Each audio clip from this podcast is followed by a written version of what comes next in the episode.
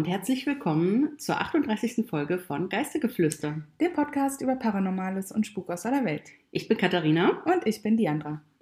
Ja, hallo. Wir haben es mal, mal, wieder geschafft. ähm, Folge aus der Babypause heraus. Ja, äh, ab und an geht das tatsächlich dann doch mal. Und ähm, bevor wir jetzt so mit der Folge beginnen, muss ich dir von meinem Traum heute Nacht erzählen. Oh, jetzt kommt's. Denn ich möchte behaupten, ich habe von unserem Gast, von unserem geisterhaften Gast geträumt. Mm. Ähm, ihr wisst ja, dass wir, also die, die uns jetzt schon länger zuhören, wissen ja, dass bei mir zu Hause offensichtlich irgendwer ich will nicht sagen, sein Unwesen treibt, aber uns ab und an mal besucht und uns daran erinnert, dass da noch jemand ist. Und ähm, letzte Nacht habe ich von meinem Stiefsohn geträumt und ähm, bin, also, also dieser Traum war auch so richtig real irgendwie. Ich bin aufgewacht und hatte eigentlich jeden Moment dieses Traums noch im Kopf, was Mhm. ganz selten ist bei mir. Und ich bin im Traum aufgewacht, weil ich auf Toilette gehen wollte und ähm, habe dann auf dem Weg dahin Milan, also mein Stiefsohn, reden hören in seinem Zimmer. Und Mhm. es war ja nachts. Und ich denke, mit wem redet der Junge des Nachts?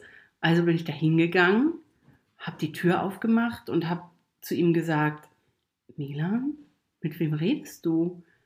Und dann guckte der mich an und sagte erstmal nichts. Und ich sag, Milan, ich habe dich reden gehört. Du brauchst jetzt nicht so zu tun, als wärst du äh, still gewesen oder so. Und dann sagte der zu mir, ja, naja, mit dem Mann, der ab und zu kommt.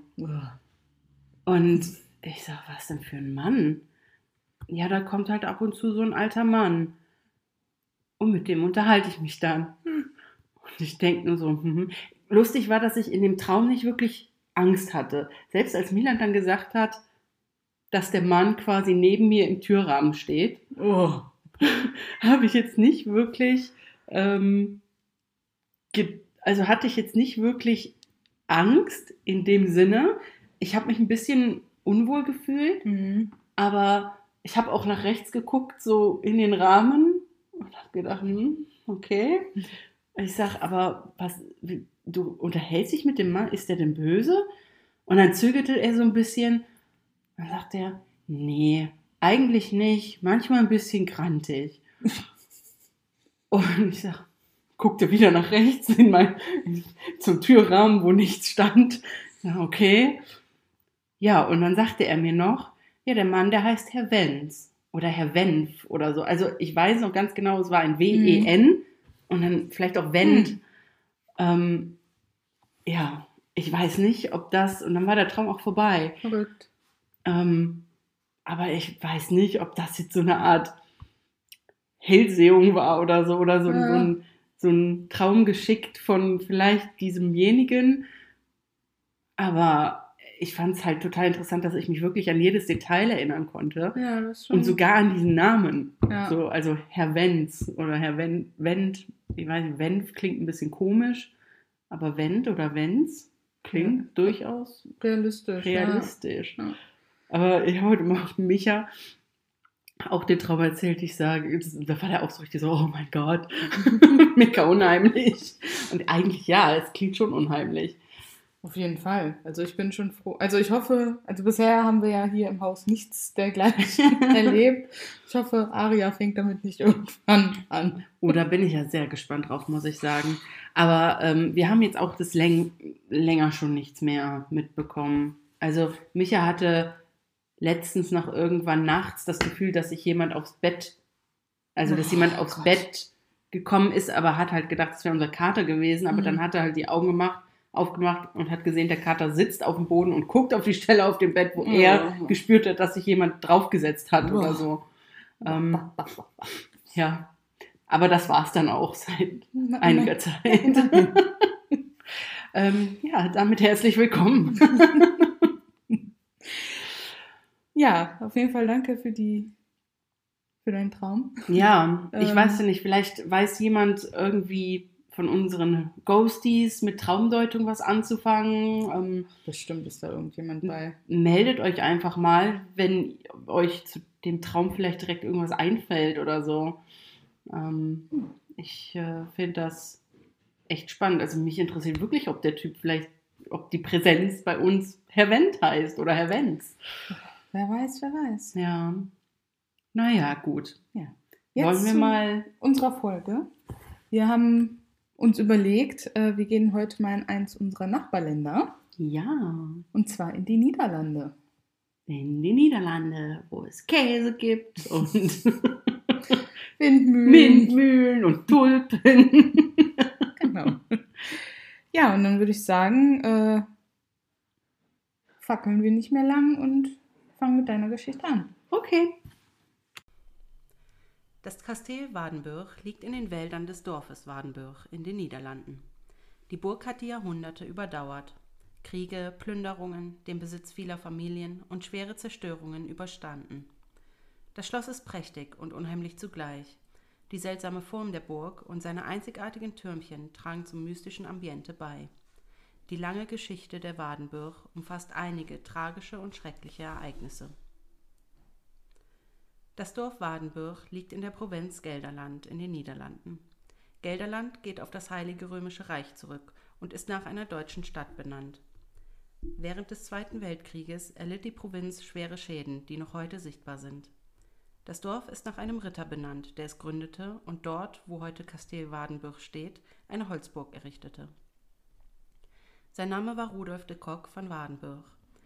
Er erhielt die Ländereien im Jahr 1265 von Graf Otto II. von Geldern. Rudolf baute dort dann seine Holzburg, die er Burg Hirn nannte. Dieses Gebäude wurde im Jahr 1280 durch die heutige Burg ersetzt. Nun, zumindest ein Teil davon steht heute noch. Sie wurde in einer einzigartigen polygonalen Form entworfen. Die Mauern bestehen aus rotem Backstein und es gibt mehrere Türme unterschiedlicher Größe. Heute ähnelt die Burg der Form eines Hufeisens. Die Burg blieb bis 1401 im Besitz der Familie von Rudolf und wurde zu diesem Zeitpunkt in Kastel Werdenberg umbenannt. Werdenberg bedeutet übersetzt so viel wie Waschplatzhügel. Im Jahr 1568 begannen die Niederlanden eine Revolution, um ihre Unabhängigkeit von Spanien zu erlangen. Der Krieg dauerte bis 1648 und wurde als 80-jähriger Krieg benannt. Während dieses Krieges wurde die Burg zum ersten Mal beschädigt. Die Burg wurde eingenommen und geplündert. Dabei wurde ein Großteil des Schlosses zerstört. Die Spanier ließen nur die schweren Mauern und die Außenhöhlen der Türme stehen. Die Burg lag bis 1627 in Trümmern. Ein Mann namens Johann Feig kaufte das Anwesen und begann mit dem Wiederaufbau, der jedoch auch den Abriss des Südflügels und des Eingangstors zur Folge hatte. Johanns Bemühungen kamen zum Stillstand, als ihm das Geld ausging. Die Burg erwies sich für ihn als zu groß, um es zu erhalten. Im Jahr 1895 kaufte Baron Jakob von Palland die Burg und begann mit weiteren Restaurierungsarbeiten. Nachdem sie restauriert worden war, zog der Baron mit seinen beiden Schwestern ein. Während eines weiteren Krieges wurde das Schloss erneut schwer beschädigt. Diesmal war es der Zweite Weltkrieg. Die Deutschen nahmen die Burg ein und plünderten sie, wie es die Spanier Jahrhunderte zuvor getan hatten. Nachdem die Deutschen die Burg besetzt hatten, wurde sie wiederholt bombardiert und heute steht nur noch ein Drittel der ursprünglichen Struktur. Doch was übrig ist, ist immer noch ziemlich groß. Die Gemeinschaft Freunde der Burg von Gelderland sind heute Eigentümer des Anwesens und nutzen es als private Büros, die der Öffentlichkeit nicht zugänglich sind. Aber was macht diese Burg nun so besonders? Nun, laut dem Gelderländer Volksalmanach von 1842 wird die Legende von Faust mit der Wadenburg in Verbindung gebracht. Grundsätzlich sind Legenden ja immer mit ein wenig Skepsis zu genießen und die Geschichten, die sich um das Leben von Dr. Johann Georg Faust ranken, haben sich verselbstständigt.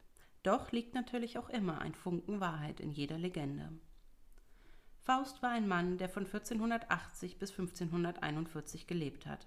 Er war ein Alchemist und ein Anhänger der schwarzen Magie der behauptete, er habe seine Seele an den Teufel verkauft, um seine alchemistischen Kräfte zu erlangen. Außerdem war er ein pädophiler Hochstapler, daher ist nicht bekannt, wann und ob er die Wahrheit sagte. Martin Luther allerdings kannte Faust offenbar und behauptete, dass Faust eine Art Pakt mit dem Teufel hatte. Er konnte Wein von einem Tisch zaubern, und als er an einer Universität lehrte, beschwor er der Legende nach die Helden aus Homers Epen, als er über sie lehrte.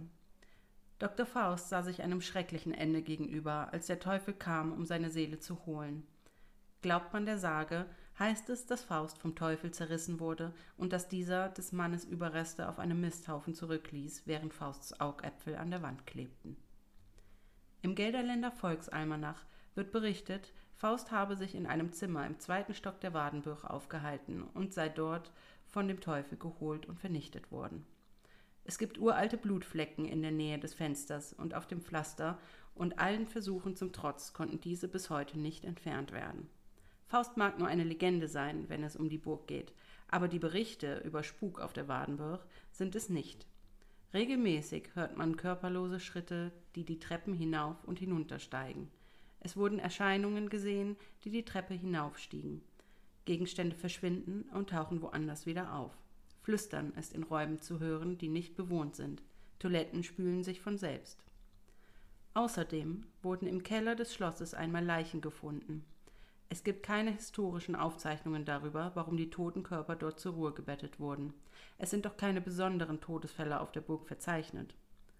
Ob Faust nun wirklich seinen Tod im Kastell Wartenburg gefunden hat und wie viel Wahres an den Berichten über den Spuk ist, das bleibt dem eigenen Glauben überlassen. Doch niemand kann die Existenz der mysteriösen Blutflecke bezweifeln, die seit ewigen Zeiten am Turmfenster des zweiten Stocks und dem darunterliegenden Boden haften. Ja, vielen lieben Dank für die Geschichte, Katharina. Gerne, wie sehr, immer. sehr interessant, sehr spannend. Vor allem die Verwicklung mit Faust finde ich sehr interessant, teilweise ziemlich eklig. Mhm. Also ich muss dazu sagen, dass ich Faust nie gelesen habe. Ach, Ich kenne die auch nicht. Geschichte um Faust auch nicht.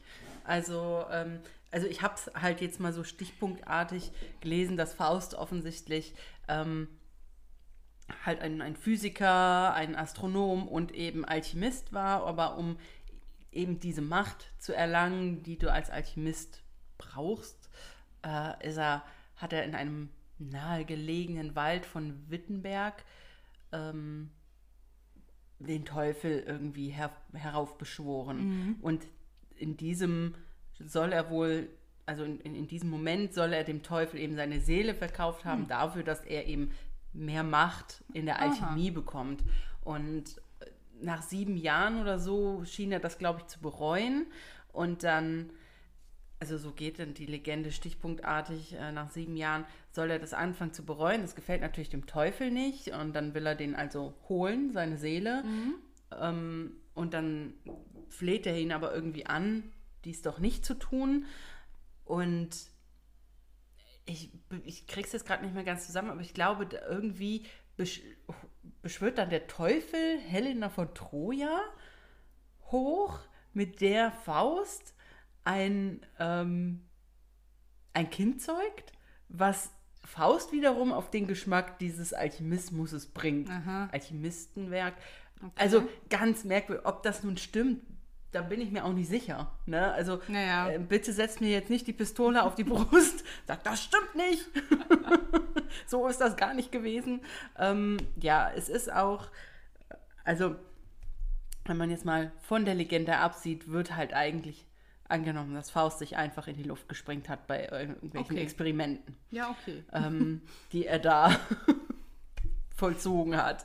Ähm, es ist auch äh, in vielen oder in den meisten historischen Berichten ähm, wird halt behauptet, dass Faust auch in der Nähe von Wittenberg gestorben ist.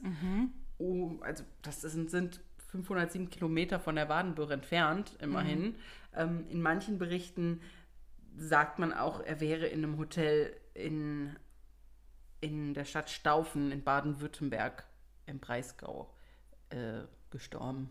Also Ja, okay. da scheiden sich die Geister. Aber wie gesagt, das habe ich ja auch in der Geschichte erwähnt, die Legenden um ihn haben sich halt auch so ein bisschen verselbstständigt. Wie das Ähm, halt wie das dann auch so ist, ne? ne? Und die Wadenburg ist da wohl auch stolz drauf. Ich meine, das ist ja immer, Ne? dann wird das von einem erzählt, dann kommt da das kleine Detail hinzu, dann erzählt ein anderer das weiter mit Ja. anderen, Det- ne? Und Ja. Und so kommt verselbstständigt sich das Genau, dann und so halt. kommt das dann äh, immer, so wird immer mehr ausgeschmückt. Genau. Ja, ähm, ja also Faust, die Legende generell von Faust entstand halt auf, basiert halt auf Goethes Stück Faust, Mhm. ne? das er verfilmt hat. Wenn man es in der heutigen Sprache Vertheaterstückt. ver vertheaterstückt hat. ähm, und was äh, ich persönlich finde, was vielleicht auch so ein bisschen die Legende von Faust auf der Wadenburg stützt, sind diese Leichen im Keller, für die es keine Aufzeichnung gibt.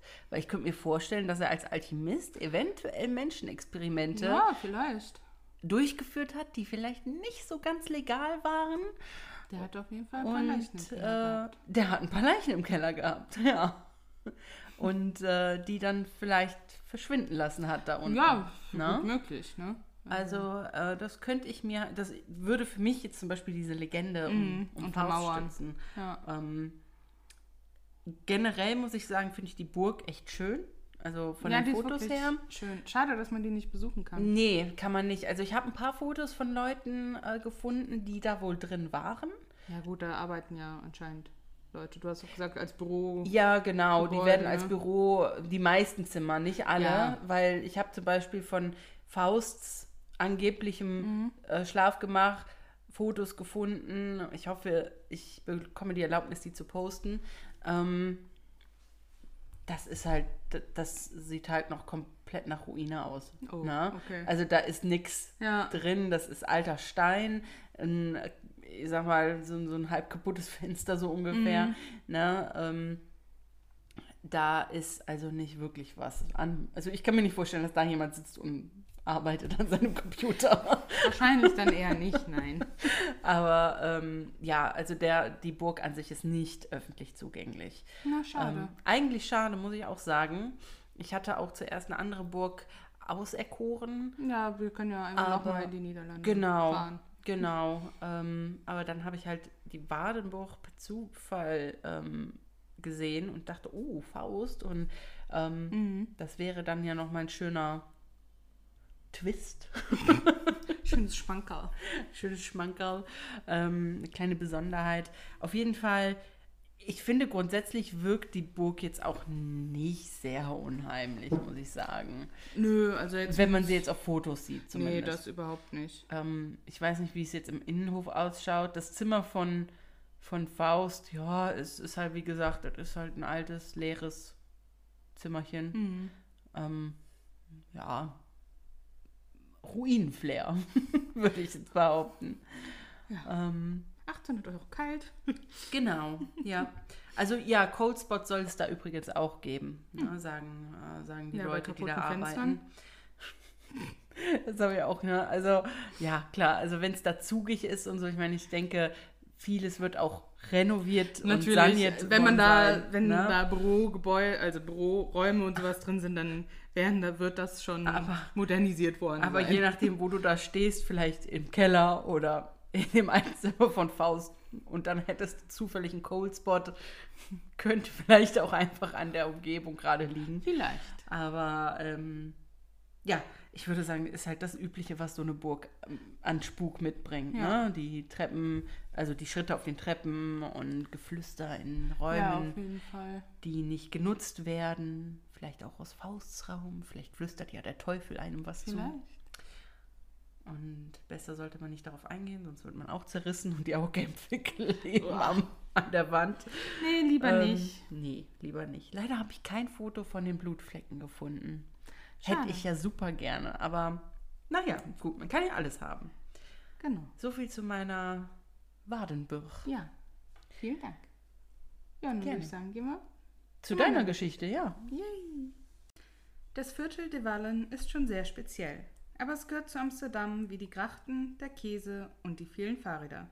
Nicht umsonst gilt Amsterdam als besonders tolerant. Das Rotlichtviertel gehört einfach dazu. Doch nicht nur für die Einwohner der Stadt spielt dieses Viertel eine zentrale Rolle, sondern auch für unzählige Touristen. Während die Touristen meist nur einfach mal gucken wollen, spielt sich in de Wallen noch sehr viel mehr ab als nur Prostitution. So befindet sich inmitten des Viertels auch die älteste Kirche von Amsterdam, die Oude Kerk. Sie gilt als eine der beliebtesten Sehenswürdigkeiten der Stadt und ist ein beliebter Veranstaltungsort für Kulturevents. Außerdem befindet sich in De Wallen auch Amsterdams Chinatown. Die Chinesen kamen in den 1920er Jahren als Seeleute in die Stadt. Heute haben sie Restaurants und Supermärkte eröffnet, in denen man sehr gute traditionelle chinesische Küche ausprobieren kann. Doch was genau macht De Walle nun so spannend für unseren Podcast? Nun, neben Prostitution und Kultur spukt es auch im Rotlichtviertel. Und zwar in der Straße Spokesteeg, was auf Deutsch in etwa Spuksteg bedeutet. Der Name ist hier tatsächlich auch Programm. Diese besondere Gasse befindet sich im Rotlichtviertel etwa vier Minuten zu Fuß entfernt von der Kirche. Unsere Geschichte spielt dort im 18. Jahrhundert. Im 18. Jahrhundert gab es an der Uferpromenade eine Gerberei. Die Familie, der das Unternehmen gehörte, wohnte dort und hatte viel Besuch, denn sie hatte zwei wunderschöne Töchter, Diana und Helena. Die beiden Schwestern waren sehr unterschiedlich. Diana war freundlich und ruhig, während Helena leidenschaftlich und eifersüchtig war.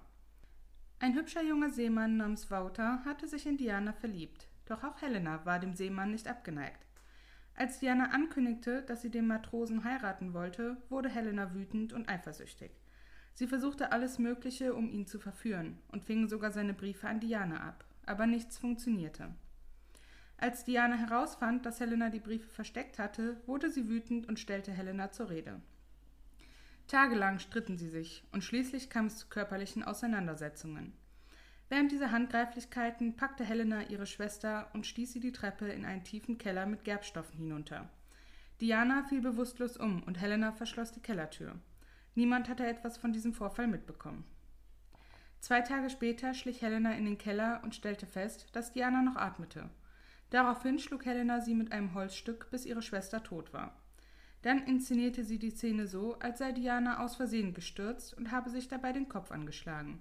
Der Tod wurde als Unfall eingestuft. Als Wouter von der See zurückkehrte, erfuhr er, dass Diana tot war. Helena redete auf ihn ein und schließlich heiratete er sie. Es gelang Helena, das Verbrechen bis zu ihrem Sterbebett geheim zu halten, auf dem sie es dann schließlich gestand. Sie wurde ein Leben lang von ihren schlechten Gewissen und von Schuldgefühlen verfolgt und flehte ihren Mann um Vergebung an. Daraufhin wandte sich Wouter angewidert von ihr ab und verfluchte ihre Seele, bis in alle Ewigkeit im Elend umherzuziehen. Helena starb einsam und allein am 24. Juli 1753. In dieser Nacht gab es eine ungewöhnliche Kaltfront, und die anderen Bewohner der Uferpromenade hörten angeblich schreckliches Stöhnen und kreischendes Heulen, als sie in ihren Betten lagen. Genau hundert Jahre später berichteten die Anwohner erneut, dass sie an dem Ort, an dem die Gerberei gestanden hatte, dasselbe schreckliche Stöhnen und Kreischen hörten. Helena hatte nie Ruhe gefunden. Am 24. Juli 1953 versammelte sich eine große Menschenmenge in der Erwartung, ihre Schreie wiederzuhören. Reporter, Fernsehteams und Tausende von Schaulustigen. Doch Helena tauchte nicht auf.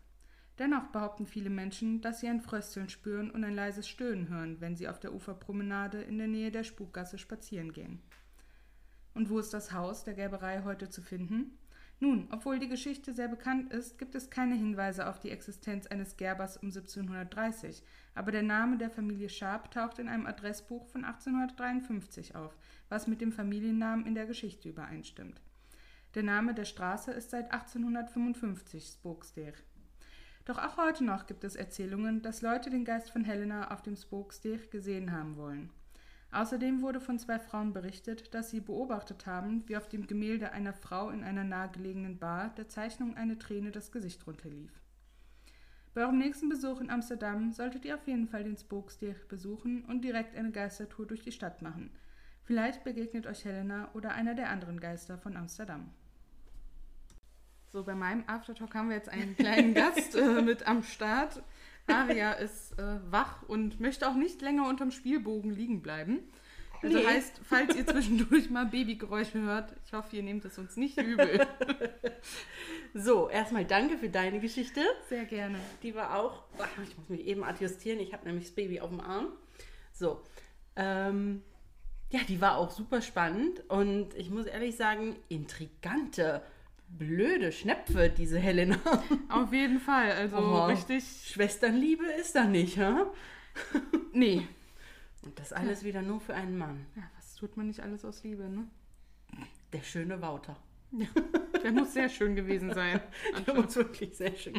Aber ich muss auch ehrlich sagen, krass, dass der sich so bequatschen lässt, so, oh, ich habe eigentlich Indianer, die Liebe meines Lebens Ja. gefunden, jetzt ist die halt tot. Na gut, nehme ich halt die Schwester. Ja, wieso lange weitersuchen, ne, wenn sich da eine so anbietet? ja.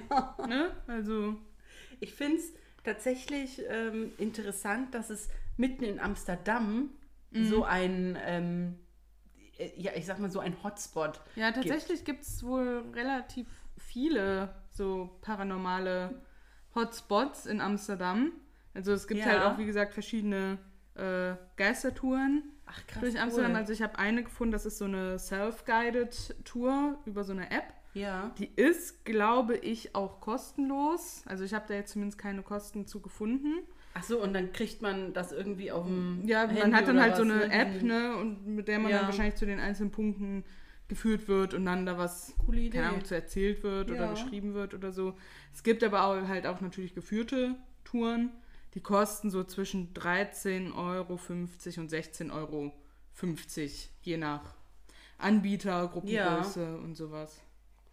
Cool. Also da gibt es auf jeden Fall ein paar mehr ja, Orte. aber es ist, also ich meine, gut, es ist ja öfters in Großstädten, dass man so Spuktouren ja, hat. vor allem ne? auch so alte Städte wie Amsterdam, ja, ne? ja, also, Edinburgh, ne? Eben, da hast du das auch. Hamburg hat sowas, glaube ich, auch. Ja, bestimmt. Also, ähm, ja, gerade die, die noch viel, viel Altstadt Ja. übrig haben, ne? Und viele alte Gebäude, die können natürlich auch mit sowas glänzen, Ja. muss ich sagen.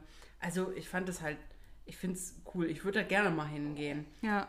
Aber das ist jetzt an sich so einfach eine Straße, auf der man Ja, das ist kann, halt so ein oder? kleiner Steg tatsächlich, Ja. ne? Über, über so eine Gracht äh, drüber. Ja, Das, die ist auch nicht wahnsinnig lang, ne? Es Ja. ist wirklich nur dieser Steg über diese Gracht hinüber. So, ne? Ja. Und der ist so, der und man weiß aber nicht, wo, wo jetzt Nee. genau dieses ähm, Gerberhäuschen Nee, stand. Also es gibt, wie gesagt, auch nicht so wirklich Nachweise dazu. ja. Ähm, aber Ja, irgendwo krass. da soll es gewesen sein. Ja, also ich meine, ich war einmal in Amsterdam. Mm, ich muss, auch, ähm, aber nicht im Rotlichtbezug. Nein, also ich auch nicht. Ähm, aber ich muss ehrlich sagen, also so die, die, die, ich sag mal, die Touri-Spots oder so, die fand ich jetzt auch gar nicht so prall. Ich muss sagen, ich fand es jetzt nicht so Also ich prickelnd. Ich weiß das, also ich war mal in Amsterdam von äh, der Arbeit her und da waren wir nur abends halt auf so einer äh, Foodwalk-Tour unterwegs Ja. und sowas. Die war sehr lecker. ähm, deswegen, also diese ganzen Touri-Spots, die kenne ich bisher tatsächlich auch noch gar nicht. Ähm, ja. Krass, also wie gesagt, wir waren, wo wir da waren, waren wir in Madame Tussauds, dieses Standardding. Klassiker. Ähm, ein Klassiker. Ja, und dann ne, auf so Plätzen, aber interessant wurde es halt, als wir ähm, ja wirklich mal abseits der ganzen. Ja, ist dann ja meistens Ähm. auch das Interessante. Oh. oh wei. Ja, nimm die mal in einer anderen Position. Ups, so. Eure Ohren sind gerade nicht explodiert. Entschuldigung. Ja, aber noch so vielleicht ähm, ja, zwei Key, also zwei kleine Fakten noch zum, zu De Wallen Ja. selber. Ähm, also das Viertel gehörte tatsächlich zu den ersten weltweit, in denen Prostitution offiziell erlaubt wurde. Ach. Und mal. natürlich ist in dem Bereich, wo diese Prostitution stattfindet und mit diesen, da ist auch klassisch das mit diesen äh, Frauen, die im Fenster stehen und sowas. Ja. Ne? Da ist Fotografie natürlich nicht gewünscht oder Ja, erlaubt. klar, Ne? sicher. Ähm, Deswegen wird da wohl auch weniger Fotomaterial genau. daherkommen. ja. gut, das kennt man ja. Also Ja. in Hamburg ist das ja auch so. Ja, Ähm, eben. Also das, das würde ich jetzt, glaube ich, auch nicht wollen. Ja. Als, Also es ist jetzt auch nicht komplett De Wallen, der Rotlichtbezirk. Ja. Also das sind so ähm, rund um die Grachten, ja, vielleicht kannst du das Ja. gerade aussprechen. was denn?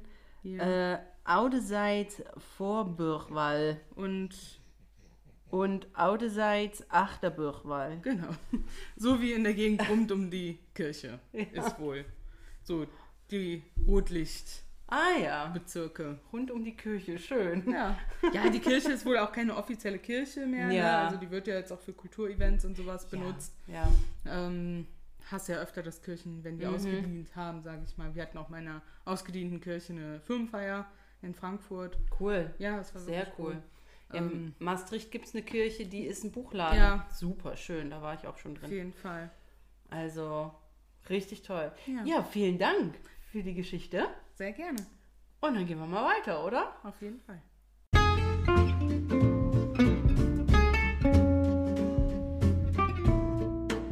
Noch was Schönes zum Schluss. So, den Geisteffekt lassen wir heute ganz dreist mal wieder aus. und gehen daher direkt zum ja, Abschluss unserer Folge.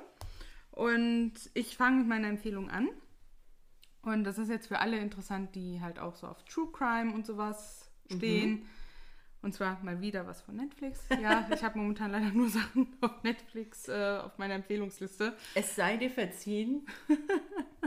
Ähm, ja, das ist eine Doku-Reihe, die heißt I Am a Killer, wo jede Folge ja so ein Interview mit einem verurteilten Mörder oder Mörderin stattfindet, die dann halt äh, über ihre Taten reden, warum sie das gemacht haben, ob sie das bereuen, ob sie einsehen, Okay. dass sie was falsch gemacht haben Ja. und so. ja, viel mehr kann man da halt nicht zu sagen. Ich weiß jetzt, ich, das ist auch schon wieder länger her, dass ich das äh, geguckt habe. Ich glaube, es gibt jetzt auch, es gibt da auch noch eine Staffel von welchen, die dann, ähm, die zum Beispiel wegen Totschlag verurteilt wurden und dann quasi wieder rausgekommen sind. Ne, wie da jetzt quasi das Ja. Leben dann für die weitergeht. Aber das ist auf jeden Fall sehr, also ich fand es sehr interessant. Ja. Ja, cool. Das klingt spannend. Weil da halt Also, wirklich auch äh, so unterschiedliche Menschen, Gründe, Facetten Ja, bei sind. das klingt spannend. Ja, muss ich sagen. Also, Ja, also das reinhören. geht über Leute, die einsehen, also die sagen, ja, ich habe Scheiße gebaut, das war nicht okay. Um das jetzt mal.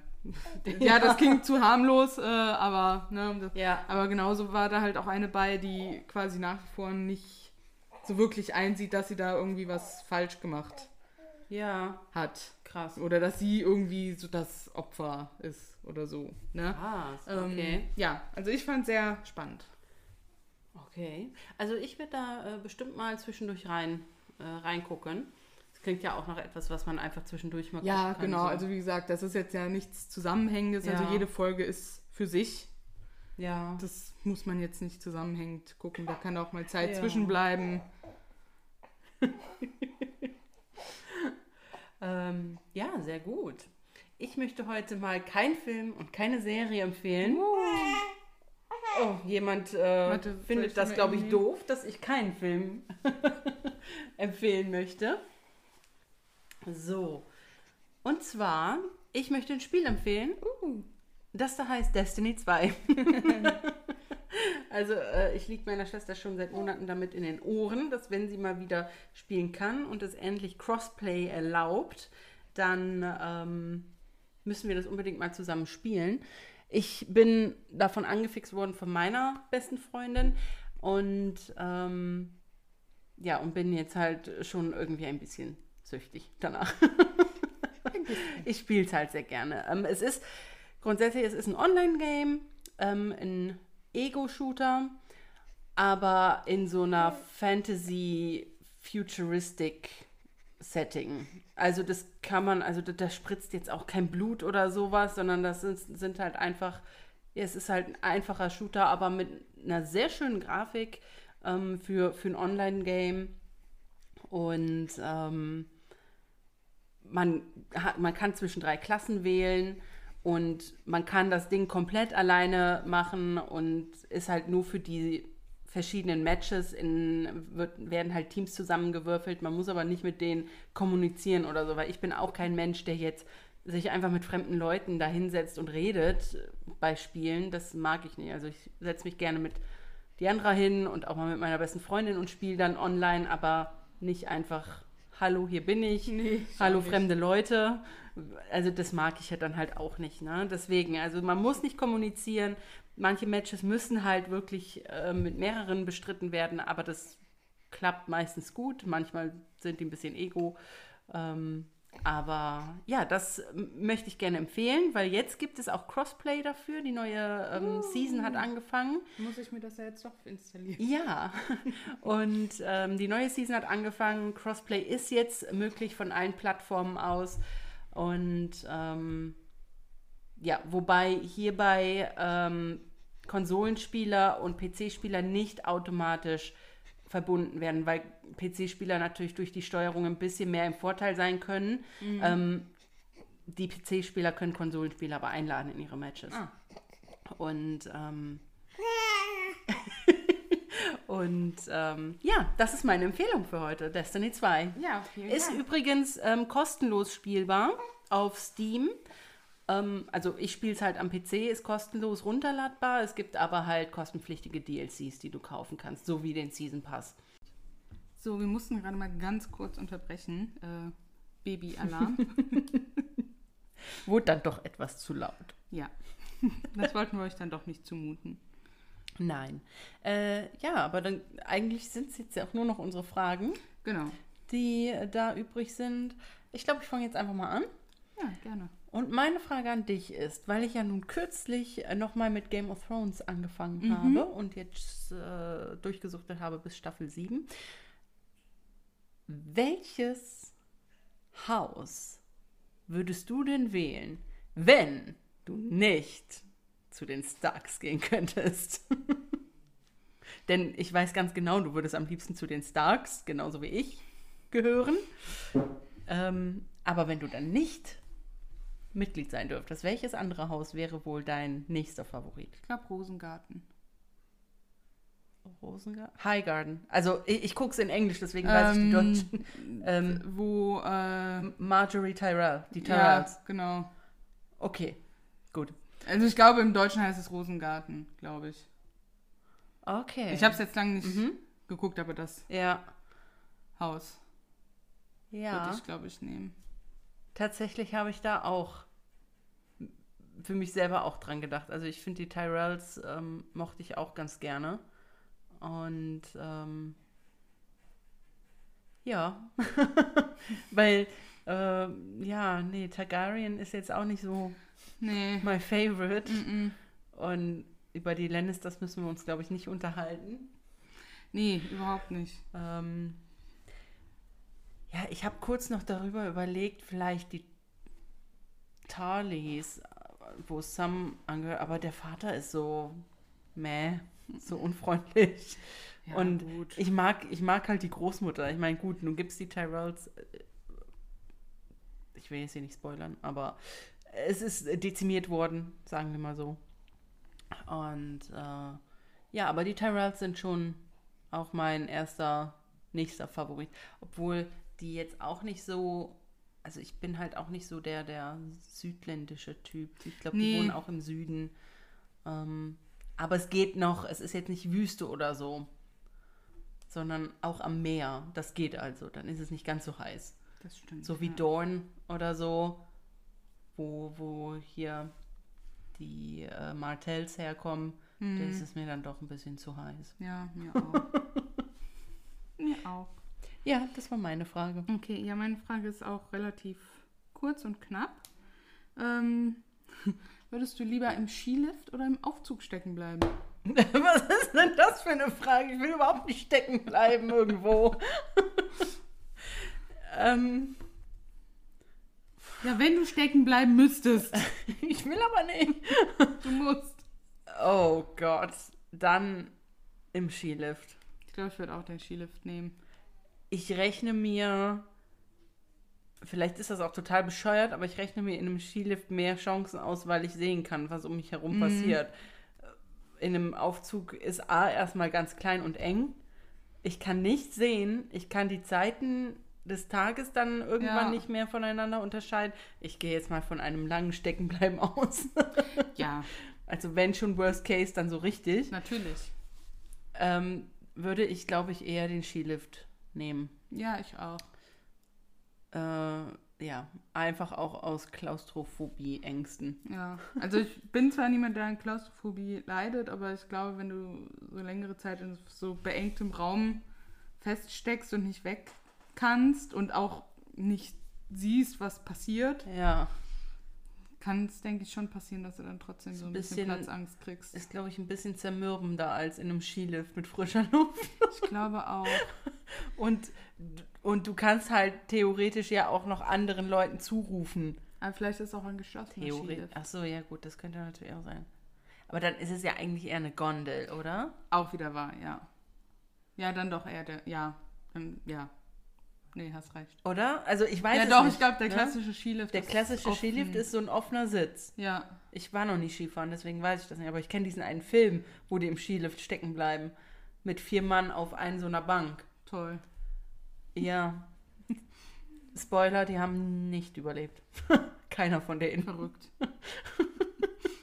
Also eigentlich ziemlich blöd, sich da Chancen auszurechnen. Aber Wir hätten natürlich mehr Glück. Wir hätten natürlich mehr Glück und wir wären richtig clever, weil wir eben diese ganzen Filme gesehen haben und Eben. wüssten, was man nicht tut. Eben. Und genau aus diesem Grund würden wir überleben. Ganz genau. Gut. Kein Aufzug, sondern der Skilift. Als Tyrell. Richtig. Schön, dass wir mal wieder einer Meinung sind. Ja, wunderbar. Ja, die Fragen werden wir natürlich auch wie immer auf, Posten. äh, ja, werden wir wie immer posten, genauso wie Bilder Genau. zu den einzelnen Orten. Ja, und Dann sagen wir bis auf unbestimmte Zeit genau. Tschüss. Ciao. Zur nächsten Folge.